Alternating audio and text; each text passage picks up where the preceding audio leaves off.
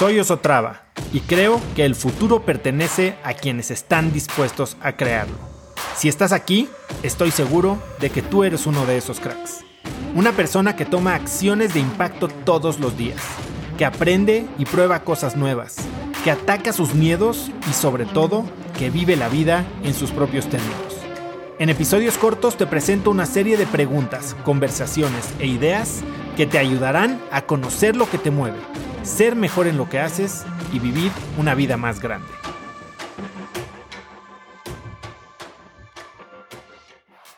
La verdad es que creo que mucha gente se enfoca demasiado en cuidarse físicamente. Y yo lo hablo, ¿no? Una de las siete áreas de la vida que yo considero es eh, es, la salud, pero mucha gente enfoca todos los esfuerzos de la salud en, eh, en el cuerpo, en sentirse bien, en tener más energía, en verse bien, fit, flacos, estar fuerte, flexibles y demás. Pero no, no suficientemente le metemos atención a lo que pasa en nuestra cabeza, a cómo nos sentimos en términos de tranquilidad, paz, enfoque, hasta amor propio. Y la verdad es que cuando descuidamos lo que pasa en nuestra cabeza por estar tan enfocados en, en tener éxito en otras áreas de nuestra vida, como puede ser el amor o la profesional o la que ustedes quieran, hasta la espiritualidad, si no nos enfocamos en cuidar nuestra salud mental. Entonces, podemos caer en, en estos momentos en los que afecta todo lo demás, afecta cómo nos sentimos, afecta cómo pensamos, afecta cómo nos relacionamos, con la gente, cómo, cómo tomamos decisiones. Nos afecta en realidad en cómo o, qué tan fácil es conseguir los resultados que, que queremos tener y para los que nos rompemos la madre todos los días trabajamos.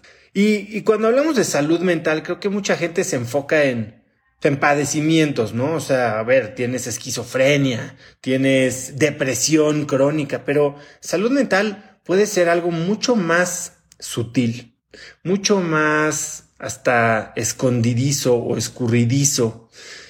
Una mala salud mental es, es como una nube que no necesariamente te tira a la cama ni te, ni, ni, te esconde abajo de una mesa, pero que simplemente no te deja, no te deja funcionar, no te deja estar feliz, no te deja disfrutar, no te deja ni siquiera pasarla bien o, enfocarte o tener el, el, impacto que quieres tener en tu negocio, en tu relación, en, tu vida. Hay, datos del CDC, Center for Disease Control de Estados Unidos, que dice que tres cuartas partes de las enfermedades mentales, y como les digo, enfermedades mentales hay de muchos niveles, se manifiestan antes de los 24 años. Y entonces, creemos que la enfermedad mental es alguien, algo que le da a la gente grande, ¿no? O, que ya nació y que tiene un desbalance, pero hay muchísima gente hoy que está sufriendo de mala salud. No, no voy a hablar de enfermedades mentales, está sufriendo de mala salud mental simplemente por no estarle poniendo atención. Ciertamente hay casos en los que es necesario acudir a un especialista, a un terapeuta, a un psicólogo, psiquiatra, tomar medicamentos o usar algún tipo de protocolo ya mucho más médico, pero, pero hay muchas cosas que podemos hacer y no, no, esto no es echaleganismo, esto es simplemente presencia, estar conscientes de lo que nos está pasando y entender que hay muchas cosas que podemos hacer nosotros para evitar caer en esta trampa, en esta resbaladilla que que nos termina haciendo esclavos de, de cosas que no podemos controlar y que le entregamos el control de nuestra salud mental, de nuestra felicidad, de nuestro bienestar a cosas que en realidad no deberían de tenerlo, ¿no? Aquí lo más importante es que tenemos que conocernos a nosotros, tenemos que estar conectados con cómo nos sentimos, pero sobre todo tenemos que estar conectados con nuestra valía, porque mucho de lo que nos de lo que nos echa para abajo es este sentimiento de no valer, este sentimiento de no ser suficientes, es esos miedos clásicos, ¿no? De no pertenecer, no ser amado, de ser del fracaso, el miedo. Y la realidad es que cuando una persona tiene una buena salud mental, cuando una persona está conectada con sí mismo y no es que sea el hiperoptimista brillante, pero simplemente se pone atención, entonces puede desempeñarse de una manera mucho más eficiente, puede tener mucho más claridad, puede saber y tomar decisiones con mucho más convicción, porque no duda tanto. La duda nos mata. La duda nos mata no porque no actuemos. Sí, la duda de repente nos, nos paraliza y no actuamos. Pero la duda más peligrosa es la que nos hace actuar sin convicción. Entonces, cuidar nuestra salud mental me parece algo sumamente importante y algo que se puede hacer como un hábito. No tienes que llegar al punto en el que necesitas ir a, que te recableen la mente. Podemos, así como comemos sano entre semana y el fin de semana nos, nos deschongamos o entre semana hacemos ejercicio, así como leemos un poco todos los días, podemos cuidar nuestra salud mental de una manera recurrente, habitual. ¿Y cómo podemos hacer esto? Bueno, pues yo, yo hago varias cosas, ¿no? Yo, yo creo que sin darme cuenta, sufrí de depresión, sufrí de angustias, bueno, no, no sin darme cuenta, yo no podía dormir. Ahorita ya duermo mucho mejor, pero había momentos en mi vida en los que simplemente no podía estar ni siquiera presente. Y una de las cosas que aprendí, que me ha ayudado muchísimo a estar más tranquilo, a estar más, más en paz conmigo mismo, es a, a entender el desapego. Y el desapego es no es que te, no, no, es conformismo. O sea, no, la gente cree que no tener metas o tener metas gigantes implica que vas a estar ansioso, pero no. Puedes tener metas gigantes y desapegarte de ellas. Esas pueden ser una preferencia. Obviamente quieres crecer, quieres lograr más, quieres tener más, quieres ir, ver, ganar. Pero cuando logras desapegarte, cuando eliminas las expectativas y empiezas a agradecer el presente, a valorar lo que es y no a a, visualizar la vida desde, desde lo que te falta, desde lo que te cuelga para llegar a donde quieres llegar. Entonces puedes vivir mucho más tranquilo, ¿no? Eh, Tony Robbins tiene una frase de, en el momento en el que cambias la expectativa por gratitud o por apreciación, todo cambia. Y no significa que sea conformismo, significa que al no esperar nada, todo lo que tengas es bueno. Claro que puedes tener preferencias por algo mejor, pero no puedes anclar tu felicidad, tu paz mental a la consecución de un objetivo. Se dice que, que hay un estudio que dice que Dinamarca es de los países más felices del mundo, pero porque tiene las expectativas más bajas. ¿Qué significa esto? Que no esperan, lo que es es bueno, porque esperaban algo o no, tenían ni siquiera expectativas de lo que fuera a pasar. Entonces, trata de, de fomentar el desapego, de desapegarte. ¿Y cómo se ve esto en, en la vida de, digamos, un emprendedor? Muchos emprendedores, pues, definimos nuestra identidad, es más, las amarramos de una manera súper íntima a la consecución de objetivos. Puede ser una ronda de inversión, la venta de nuestra empresa, una meta de ventas, eh, una portada de una revista. Y como emprendedores, hay veces que nos definimos como eso, como emprendedores. ¿Quién eres tú? Soy yo, soy emprendedor.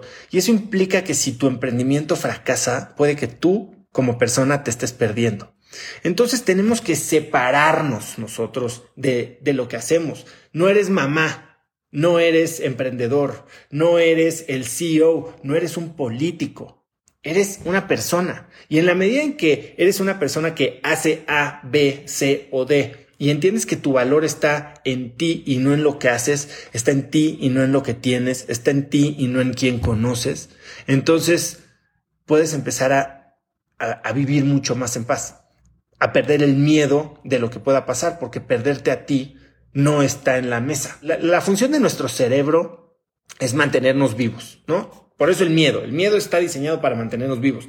Físicamente es lo que creemos normalmente que, que hace el miedo, que es no ponernos en peligro para no perder la vida. Pero también lo hace de la misma manera. Eh, para mantener viva nuestra identidad. Entonces, en el momento en que nuestro cerebro cree que estamos poniendo en riesgo nuestra identidad, nuestra existencia, aunque sea psicológica, entonces nos paraliza y nos da miedo y nos evita de actuar y nos evita de actuar con compromiso. En el momento en que podemos engancharnos o abordar una actividad sin poner en riesgo quiénes somos en realidad, creo que la podemos abordar de una manera mucho más comprometida, mucho más de lleno y mucho más energética, que eso genera mejores resultados. Y la segunda cosa que, que puedes hacer para fomentar el, desapego, es no compararte. Otra vez, no tengas expectativas, no te ancles a, no ancles tu valor a lo que haga o deje de hacer alguien más. El otro día mi hijo me apostó y me ganó 10 pesos. Y es bastante mulita, Diego. Y entonces a Emilio, que no había apostado y no había ganado 10 pesos, le dijo, mira, mira, na, na, yo tengo 10 pesos. Y en el momento que hizo eso, para darle una lección, le dije, pues yo a Emilio le voy a regalar 20. Ah, bueno, esos 10 pesos que habían ganado Diego, entonces se volvieron ya, nada, porque él tenía 10 y su hermano tenía 20. Entonces, esa realidad que lo había hecho tan feliz al grado de quererla presumir, dejó de ser feliz simplemente por algo que pasaba alrededor suyo. Entonces, creo que tenemos que evitar nuestras comparaciones y empezar otra vez a eliminar expectativas y a vivir desde la, desde la gratitud en el presente. Otra cosa que creo que muy poca gente hace es ten ayuda. O sea, sí levanta la mano. Y puede ser ayuda desde desde un grupo de apoyo de amigos, de emprendedores, de un, mastermind como el que tengo yo en Cracks Mastermind, un, consejo, un, confidente, un coach, una psicóloga, alguien con quien tengas un espacio seguro en el que puedas verdaderamente conectar, que te ayude a hacer las preguntas difíciles y entender qué es lo que te está causando esta, este malestar mental, esta, esta insatisfacción, esta ansiedad, te puede ayudar muchísimo. Creo que la gente que cree que la terapia es para débiles, que hablar de sentimientos es para, para débiles, creo que se está perdiendo de una herramienta de crecimiento enorme. Entonces busca ayuda, sin miedo, sin miedo, de verdad que Así como buscas ayuda para que, te, para que vengan y arreglen tu lavabo y no lo haces tú o que le cambien los frenos a tu coche y aceptas que no lo sabes hacer, tienes que aceptar que no tienes el control total de lo que pasa en tu mente y que una manita experimentada puede hacer la gran diferencia en, en arreglar esa gran máquina que tienes tú y que tienes tu poder para, para controlar. Y por último, lo que te diría es, regresando a, lo que decía al principio, normalmente eh, nos enfocamos en actividades que mejoran nuestra salud física. Tenemos que hacer actividades que mejoran nuestra salud mental. Y una de ellas es literal conectar con nosotros mismos. Otra de las siete áreas de la vida que yo hablo es la diversión o los hobbies o la conexión con uno mismo. Eh, normalmente estamos, y la gente de alto desempeño, tan enfocada en producir que no nos permitimos hacer nada que no tenga una función productiva o que no tenga un output eh, cuantificable.